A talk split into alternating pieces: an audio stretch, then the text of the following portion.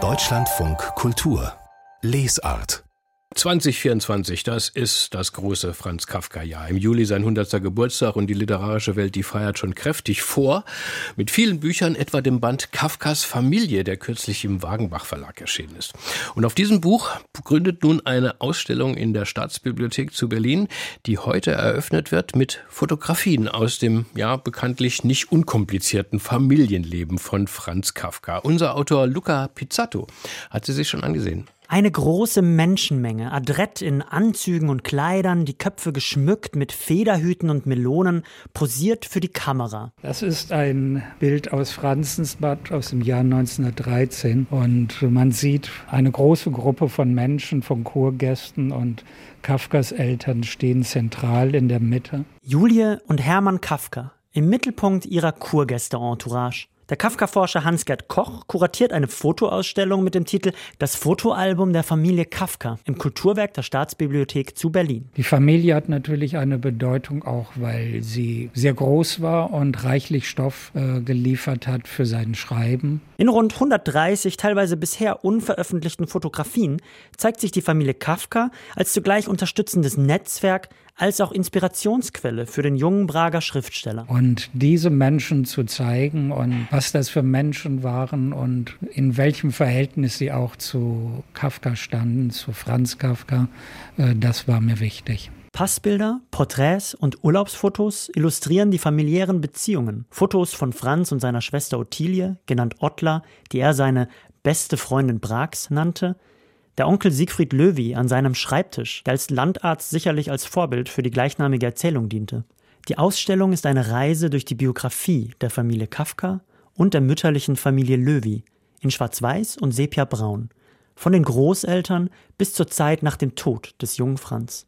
Ergänzt werden die Bilder literarisch durch Briefe und Tagebucheinträge. Ich lege eine Fotografie von mir bei. Ich war vielleicht fünf Jahre alt. Das böse Gesicht war damals Spaß. Jetzt halte ich es für geheimen Ernst. Kommentiert Kafka die ihm häufig ins Gesicht geschriebene Strenge im Brief an seine erste Verlobte Felice Bauer. An seinen engen Freund Felix Welsch berichtet er von seinen Tagen auf dem Hof des Schwagers. Mein Leben hier ist ausgezeichnet, wenigstens bei dem schönen Wetter bisher. Ich habe zwar kein sonniges Zimmer, aber einen großartigen Sonnenplatz zum Liegen. Auf vielen Porträts, sehr ernst und schwermütig, begegnet man dem Schriftsteller hier plötzlich in ungewohnter Leichtigkeit. Mit Strohhut und Freunden sitzt er in einer Flugzeugattrappe oder mit breitem Lächeln in Badehose am Strand von Venedig. Neue Facetten des widersprüchlichen Charakters. Ich glaube, aus der Summe der Bilder kann man den Eindruck bekommen, äh, dass er ein Mensch war, der sicherlich einige Geheimnisse hatte und es verstand, sich auch interessant zu präsentieren durch seine Art des Auftretens, aber jemanden, den, den man doch vielleicht gerne kennengelernt hätte. Auch seine Stellung in der Familie zeigt sich in neuem Licht. Franz Kafkas Unbehagen und Abneigung gegenüber dem Vater ist bekannt. In seinem Brief an den Vater gesteht er seine Furcht vor dessen Autorität. Ein Brief, den er übrigens nie verschickte. Aber auch zu Hause bei der Familie lebe er fremder als ein Fremder, schreibt er Karl Bauer, dem Vater von Felice. Die Fotografien kontrastieren dieses vermeintliche Zerwürfnis. Ich glaube, in dieser Ausstellung wird deutlich, dass äh, der stille Franz eigentlich der Mittelpunkt der Gesellschaft war.